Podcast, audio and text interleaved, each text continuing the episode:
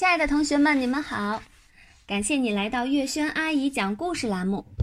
今天呀，我们来讲《四个调皮蛋》第十七集《三个小气鬼》。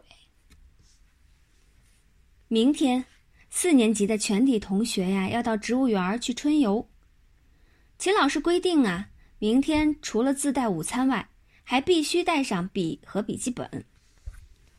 春游就春游嘛，还带笔记本做什么？马小跳，就你话多。秦老师今天心情很好，他没有生气，继续说道：“植物园里呀有许多珍奇的植物，你们要把它们的名称和文字说明都记在笔记本上，回来要写作文的。都记下来，那要记多少呀？玩都不能玩了。”马小跳见刚才秦老师没有批评他，就变得有些肆无忌惮。马小跳，你就知道玩。秦老师仍然没有生气，继续往下说：“明天的时间呢？安排是这样的：上午参观，下午自由活动。自由活动就是玩儿。明天还有一个下午的时间可以玩。”马小跳终于放心了。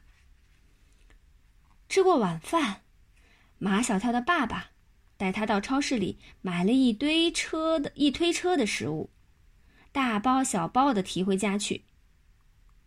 买这么多，你吃得了吗？我一个人肯定吃不了，但是如果有同学不喜欢吃他带的东西，喜欢吃我带的东西，你说我给不给？还有啊。如果有同学忘记带吃的，你说我给不给？还有，如果哎，好啦，打住打住。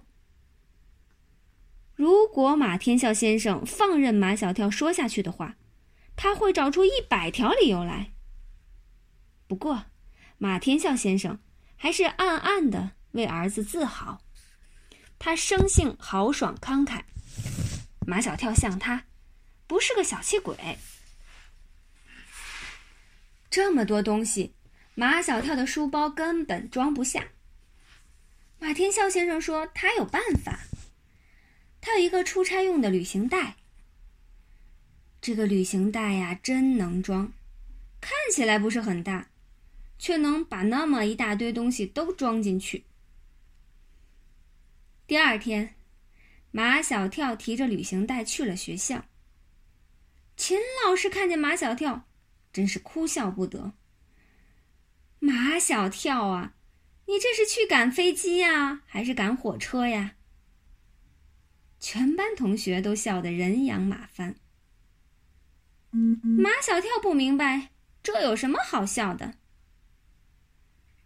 秦老师打开马小跳的旅行袋，一看里面都是吃的，又好气又好笑。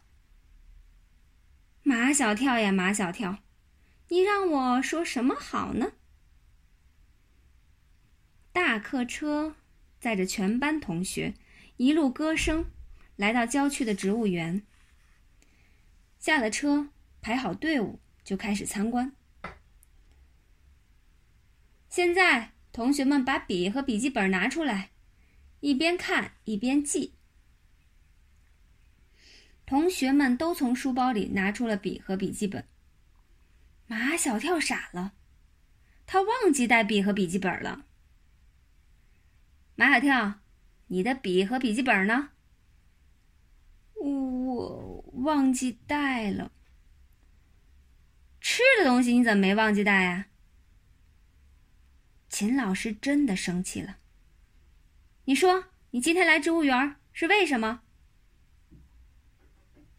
开宴会，毛超最爱接嘴，全班同学再一次笑得人仰马翻。秦老师知道，跟马小跳这样的孩子生气，等于气自己。他从自己包里拿出笔和笔记本，递给马小跳。开始参观了，同学们一边看一边记。马小跳因为用的是秦老师的笔和笔记本，所以记得特别认真，记了整整三页。参观完了，已经是中午，该吃午餐了。我的包呢？马小跳一只手拿着笔，一只手拿着笔记本，那装满午餐的旅行袋丢了。你好好想想，丢在什么地方了？马小跳想不起来。其他同学把午餐装在书包里，都是背在身上的。马小跳的旅行袋呢，只能提不能背。他只有两只手，一只手握笔，一只手拿笔记本，哪里还有手提袋可以拎啊？所以旅行袋不知丢到什么地方去了。同学们都吃午餐去了。马小跳总不能饿肚子吧？再说，他还有三个跟他形影不离的铁哥们儿呢。马小跳的第一个目标是毛超。他很瘦，胃口很小，他最有可能分一些东西给他吃。喂，马小跳，你别打我的主意！我都这么瘦了，难道你还忍心吃我的东西吗？毛超朝马小跳勾勾手指头。过来，我告诉你，唐飞带了四个汉堡包，四只油炸鸡腿，还有……可是马小跳，我们虽然是好朋友，但是我很胖，必须吃四个汉堡、四只鸡腿才能吃饱的。唐飞好像很紧张的样子，死死的捂住他的书包，怕马小跳来抢他的鸡腿和汉堡包。马小跳把最后一线希望寄托在比毛超、比唐飞都有男子汉气概的张达身上。张达一副十分对不起马小跳的样子。嗯，马小跳，我只带了两个汉堡包，两只鸡腿。刚够我吃。你知道的，如果我肚子没有吃饱，我就要发发脾气的。这是真的，张达的肚子没吃饱，他会发脾气，他会立起眉毛不认人。马小跳绝望了，什么好朋友，什么铁哥们儿，什么患难之中见真情，狗屁！不就是一顿午餐吗？马小跳已经看透了他们。马小跳转身跑了，他不能让那三个小气鬼看见他伤心的眼泪。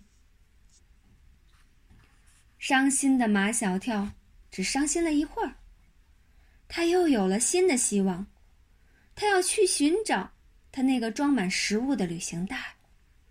只要他找到那个旅行袋。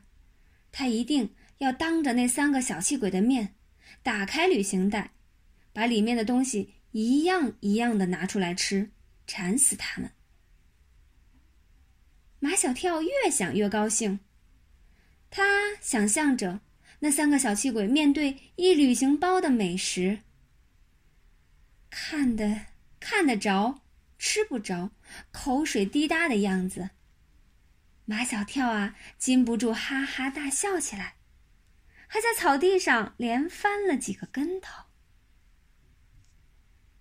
好了，亲爱的同学们，感谢你们的收听，今天我们的故事就先讲到这里啦，下期节目再见。